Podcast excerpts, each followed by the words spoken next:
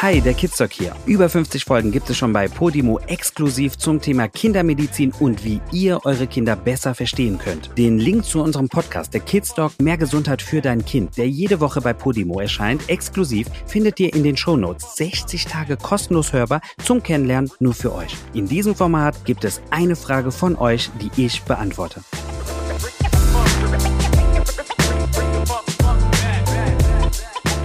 Ich habe eine Frage zu Corona. Ich hätte tatsächlich Interesse an dem Thema Corona bei Kleinkind und Baby. Wir hatten es jetzt und meine Twins, ein Jahr alt, haben zum Beispiel sehr hoch und intensiv drei Tage gefiebert und danach ein Husten. Wie ist deine Erfahrung aus der Praxis? Hast du schon irgendwelche Bemerkbarkeiten im Bereich der Spätfolgen dieser Krankheit ausfindig gemacht bei den Kindern? Das will einmal die Jasmin von dir wissen und natürlich, ob ihr die irgendwie behandelt. Long-Covid-Thema. Also, also genau, also muss man sagen, ähm, es gibt kaum Studien zu Long-Covid bei Kindern, also bei kleinen Kindern, bei Jugendlichen schon, aber bei Kleinkindern gibt es, also meine, soweit ich weiß, gibt es irgendwie keine so richtige Studien, wo genau geguckt wird. Ähm, oder es, sie laufen noch und sind noch nicht publiziert worden, das weiß ich jetzt noch nicht, aber ähm, mir sind keine Daten bekannt. Es ist aber so, dass ich aus meinem Praxisalltag es jeden Tag sehe. Ich sehe jeden Tag Kinder, die Covid hatten, Vierjährige, wo die Mütter sagen, ähm, der, der, der, der, zwei, drei Wochen nach Covid oder drei, vier Wochen, manchmal sogar länger, die sagen, also der hat, der hat schon lange keinen Mittagsschlaf gemacht und jetzt braucht er den, wenn er aus dem Kindergarten kommt. Oder wenn die sagen, wenn wir unterwegs sind, dann sagt der Vierjährige plötzlich mit, ich kann nicht mehr. Und er meint das wirklich. Also nicht so, oh ja, ich will jetzt getragen werden und so, sondern der, dann muss der Kinderwagen plötzlich wieder ausgepackt werden. Und vorher konnte das Kind richtige lange Strecken laufen und jetzt kommt es irgendwann schon so an seine Grenzen, dass sagt, puh, ne? Oder vor allem dieses Schlappe, ähm, dieses vermehrt Schlafen, Mittagsschlaf, Mittagsschlaf und dann auch noch abends gut schlafen, ne, wo man immer mittags schon Panik hatte, oh mein Gott, das Kind hat geschlafen, das wird nie wieder schlafen gehen abends und dann schläft es trotzdem total. Also ein erhöhter, diese Fatigue, diese, ähm, diese Müdigkeit und sowas, das sehe ich jeden Tag, muss man sagen. Das Problem ist, was kann man dagegen machen? Gar nichts. Man muss einfach wirklich sagen, Long Covid ist, ähm,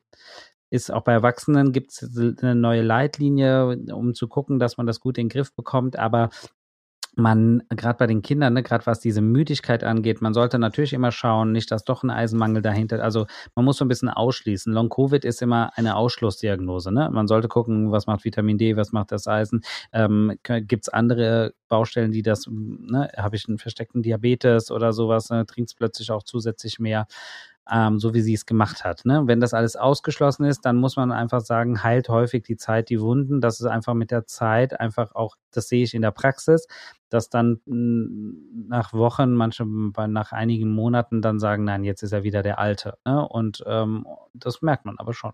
Die Frage finde ich sehr bereichernd, weil wir Eltern eigentlich viel sensibler im Alltag, der sowieso sehr stressig ist und dann auch mit Kindern und Co., ähm, auch auf diese Signale achten sollten.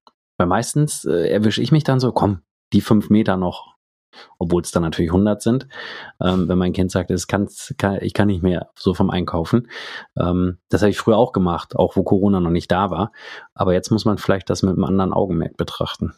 Ja, also muss man wirklich, weil es ist, es ist wirklich so, dass man, dass man das, dass die Kinder da wirklich dann auch eingeschränkt sind. Also ich hatte zweimal Corona. Das kann ich ja jetzt mal hier erzählen. Ich hatte zweimal fucking Corona und ähm, und es hat ähm, einmal ganz am Anfang 2020 und dann jetzt äh, vor einigen Wochen.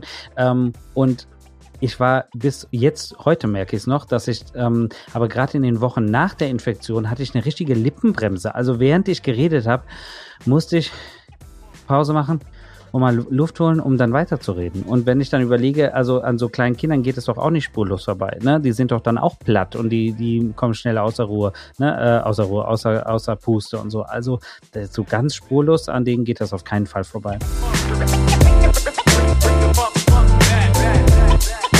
Wenn du dich jetzt weiter aufschlauen willst, kein Problem. Geh einfach auf go.podimo.com slash kids. Es warten auf dich unzählige Folgen über Kindermedizin, humorvoll, informativ von Vita und von mir. Wir freuen uns, dass wir uns da wiederhören. Und falls du dir die URL nicht merken konntest, guck einfach hier in den Show Notes. Dort haben wir sie auch nochmal für dich. Wir hören uns.